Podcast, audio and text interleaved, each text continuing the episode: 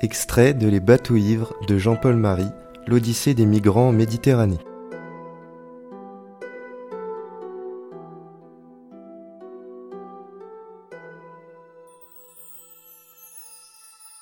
Migrant, drôle de nom. Celui qu'on emploie aujourd'hui pour qualifier tous ceux qui bougent et dont on ne sait rien finalement. Le dictionnaire ne nous aide pas beaucoup. Migration, déplacement volontaire d'individus ou de populations d'un pays ou d'une région à une autre, pour des raisons économiques, politiques ou culturelles. L'ouvrage donne en exemple la migration, des vacanciers du mois d'août. On pourrait inclure aussi celle des cigognes d'Alsace au titre d'oiseaux migrateurs. D'ailleurs, les deux repartent chez eux une fois l'été terminé, pas nos migrants.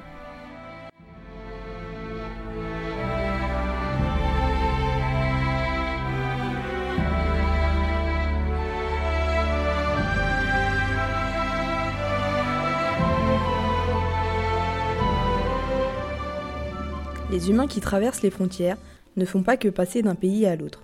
Ils doivent aussi traverser la frontière entre les mots. Ils sont tour à tour migrants, travailleurs émigrés ou immigrés, réfugiés, fugitifs, sans-papiers ou clandestins. Pourtant, quand ils fuient la guerre, ils ne migrent pas, ils fuient. Les appelés migrants les projettent dans le camp des exclus, des clandestins, des étrangers indésirables qui viennent investir l'Europe, la France et ses richesses. Pas bien ça. Lois disent pourtant qu'un réfugié qui fuit la guerre a droit à l'asile politique. Du coup, un migrant subit malgré lui quelques transformations en chemin.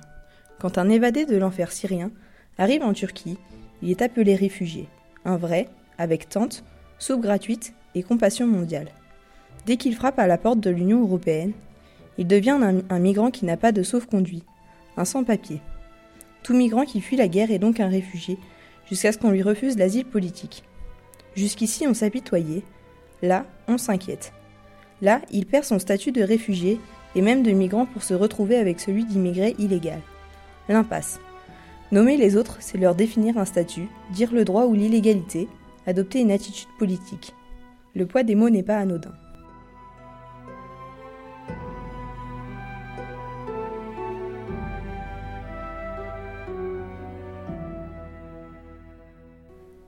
Au fait, que nous disent le droit international et les Nations Unies Revenons à notre cher dictionnaire.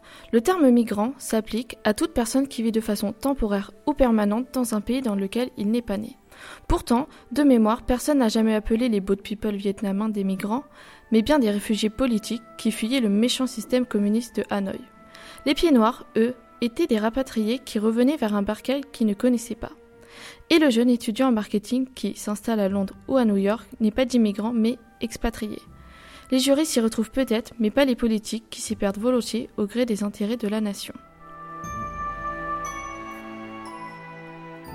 Parler de migrants, pour ceux qui traversent la Méditerranée, évite ainsi de différencier les réfugiés en danger de mort qui fuient la guerre et la dictature, les crèvent la faim piégés par la misère, ceux qui veulent seulement rejoindre leur famille, et ceux tentés par la grande aventure face à un quotidien morne et un avenir déjà écrit, tous migrants.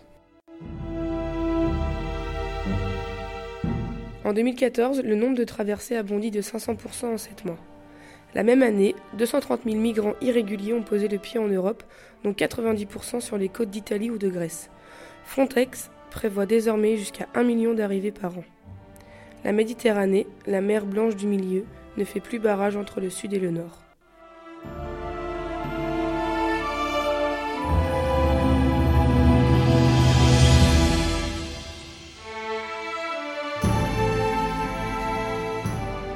Les populations se déplacent, des foules entières de migrants viennent se masser à nos frontières, le droit perd pied, les chiffres donnent le tournis, les politiques bafouillent et les États se barricadent.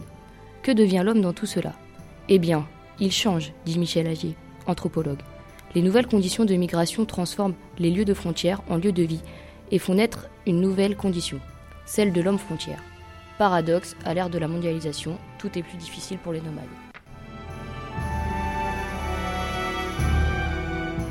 Les pays riches édifient des murs à la place des frontières avec béton, grillage, barbelés, surveillance vidéo, électronique, biométrie et contrôle au faciès à la sortie des avions.